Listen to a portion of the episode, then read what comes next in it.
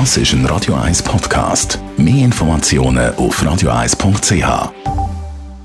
Der Radio 1 Beziehungstyp mit der Paartherapeutin Danja Schifftan. Tanja Schifftan, Radio 1 Beziehungsexpertin, guten Abend. Hallo. Das höre ich immer wieder vom Umfeld. Da trifft man jemanden oder sie trifft jemanden, der ganz lange in einer Beziehung war und erst frisch aus dieser Beziehung raus. So gibt es dann so ein bisschen Unsicherheiten. Wenn ich jemanden kennenlerne, der erst gerade frisch getrennt ist, also eine lange Beziehung, was muss ich da im Hinterkopf haben? Recht viel. Also das ist häufig extrem anspruchsvoll. Weil der kommt sehr darauf an, ob die Person wirklich schon abgeschlossen hat, ob das wirklich vorbei ist, ob das eine Trennung quasi aus Schock war, weil irgendetwas passiert ist, oder etwas, was sich schon über Jahre abzeichnet hat.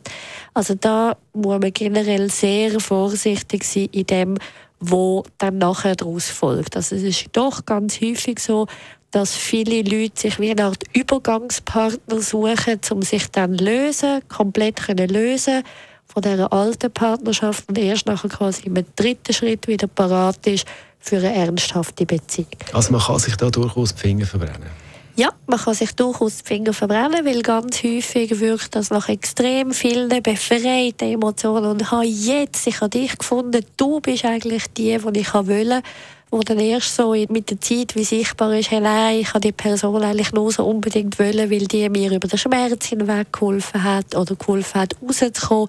Wobei es natürlich auch ganz andere Anfänge gibt, die genauso nicht rosig sind oder genauso Beziehungen, die auf sehr schlechten Voraussetzungen starten und nachher sehr gut kommen. Wichtig ist aber, dass man immer ein Auge drauf hat, hey, ist das wirklich gut für mich?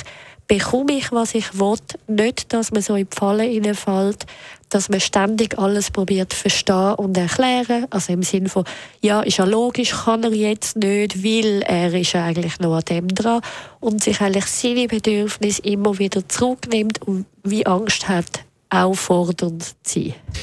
Für die, die vielleicht in so einer Situation sind, was ist so das Hauptalarmzeichen, einfach, was man muss wahrnehmen muss? Dass man der Punkt, den ich vorher gemeint habe, dass man eigentlich ständig wieder andere entschuldigt. Also, ja, logisch kann der jetzt nicht bei mir sein, weil er trauert ja eigentlich noch. Oder ja, ihm kommen, oder ihr kommen ja ständig die schlechten Seiten vom Ex in den Sinn und ich muss mich umso besser benehmen, um zu zeigen, dass das nicht wieder das Gleiche ist. Also eigentlich, wenn man wie sich als Reflexion von dem Ex-Partner macht und wie probiert vor allem das Gegenteil und das Gute zu machen.